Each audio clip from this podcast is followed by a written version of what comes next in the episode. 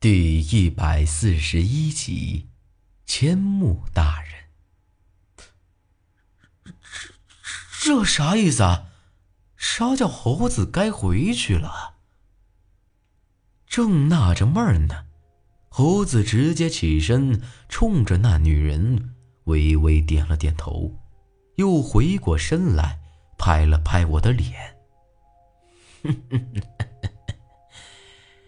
你不是一直在找我吗？猴子冲我一笑，直接走到那女人跟前。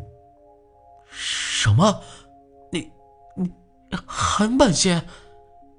我一下子没回过神来，这声音明显就是韩半仙呢。还有刚才那笑，举手投足之间和韩半仙一模一样。只不过，看起来是猴子。真正的猴子肯定已经死了，可我居然一点都没看出来，没理由连八子里都没瞅出问题来呀。虽然八子里这会儿已经不晓得去了哪儿了，可从他离开之后，我和猴子一直在一起，压根儿就没有发现。有啥子不对头的？要说有啊，也只有那股阴风。可也不至于，刮股风，这猴子就变成了韩半仙吧？我脑子里飞快的想着，只有一个可能了：八字里应该是看出来猴子有问题，只不过没说出来。难怪那天。他让我不要告诉任何人他的身份。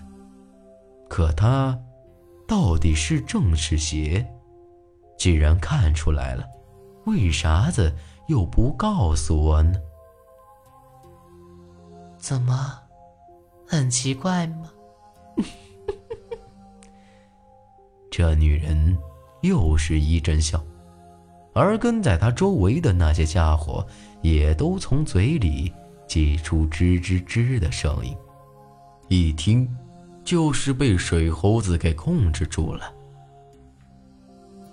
要和你成亲，除非放了孙德辰。我恶狠狠的看着这女人。你还有资格谈条件吗？八子里，他才是你们白家真正的水鬼。只可惜呀，只怕这会儿他已经成了尸体了。你该不会以为就凭他吼那几嗓子就真的啥事也没有？嗯？这货的猴子应该叫韩半仙了。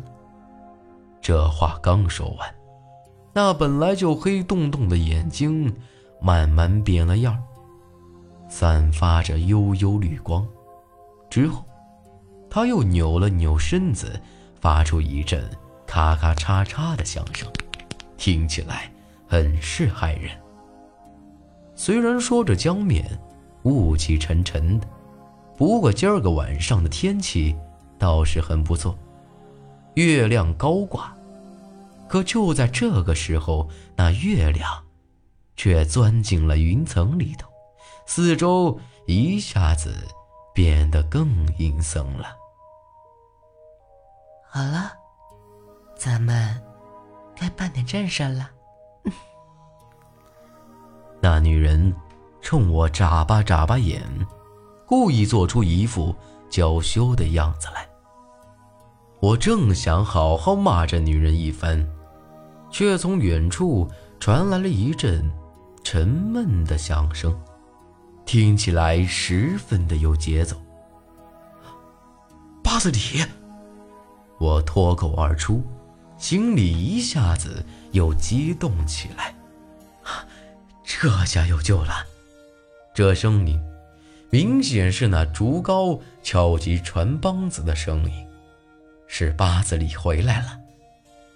果不其然，从下游远远的。就看到一丝微弱的光亮，摇摇晃晃的传来。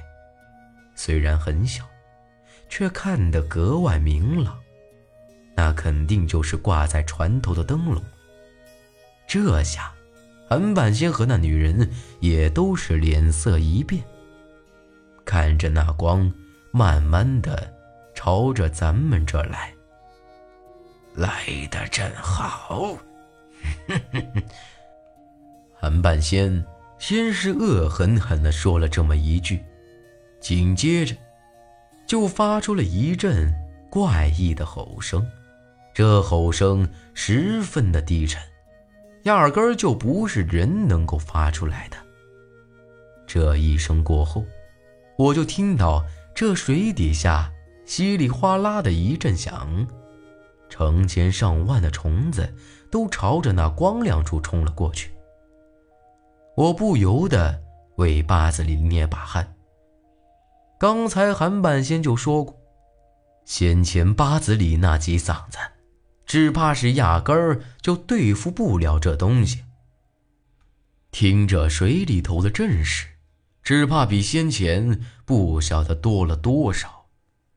本来以为到了这份上，那八子里肯定会吼起那峡江号子来，可奇怪的是，除了那闷沉的敲船声以外，并没有任何动静。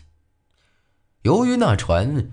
离我还是有一段距离，除了能勉强看到一个模模糊糊的影子之外，也看不清到底是啥情况。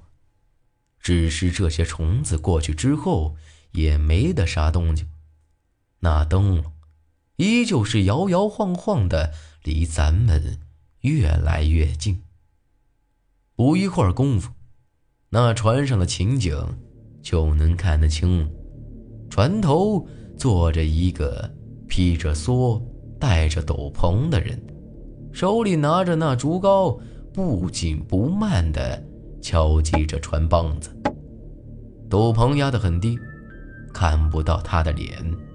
不过就这身打扮和行头来看，肯定就是八子里无疑了。这下莫说是我了。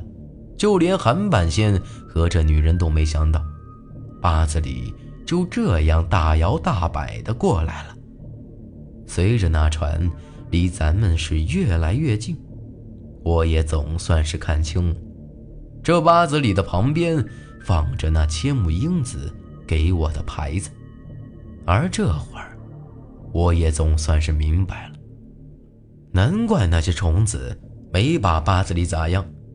压根儿不是怕了他敲打船帮，而是因为那块牌子。这么看来，先前在江上那些虫子忽然就退去了，十有八九也是因为我身上带着那块牌子的缘故。一看到这牌子，韩半仙和那女人的脸色都变了，都是满脸的惊恐。而六婶子他们也都变得不安起来，明显是在畏惧那牌子。千木大人，从这女人的口气就能听得出来，他很是惧怕这块牌子，而且证实了那千木英子就是鬼门的人。不可能。他是白家人，不是千木大人。韩半仙又发出一声低沉的吼声，而六婶儿和其他那些家伙，本来黑洞洞的眼睛也都变成了蓝色，吱吱吱叫唤着，朝着八子里冲了过去。本来以为八子里这下得慌了呀，就算不慌。起码也得起身准备应对这些东西。虽然这东西比不得韩半仙和这棺材上的女人，可毕竟是水底下的邪祟，也不是那么容易对付得了的。可让我没想到的是，这八子里居然依旧是不为所动，就这样坐在那儿，眼看着这些东西。就要到眼前了，八子里突然将那牌子给朝前一举，就是这么一下，诡异的事出现了。我明显看到这些东西的身子里头，像是有一股子白气都被吸到了那牌子里，而刚才还凶神恶煞的，这一下子就变成了一具具的腐烂尸体，直接就给沉到了江底下。千千千魔大人，你怎么会？韩半仙这会儿也怕了起来。我是真没想到，这牌子居然有这么大力量。之前一只水猴子就能让我和苏丹臣忙手忙脚的，刚才这么多，居然就这么一下子就都给解决了。怪不得之前千木英子让我带着这块牌子来，起初。我还怀疑能不能成，现在一看，有了这东西，莫说是几只水猴子，这在长江上都可以横着走了呀！怎么，你也想尝尝这千木鬼灵的厉害？嗯？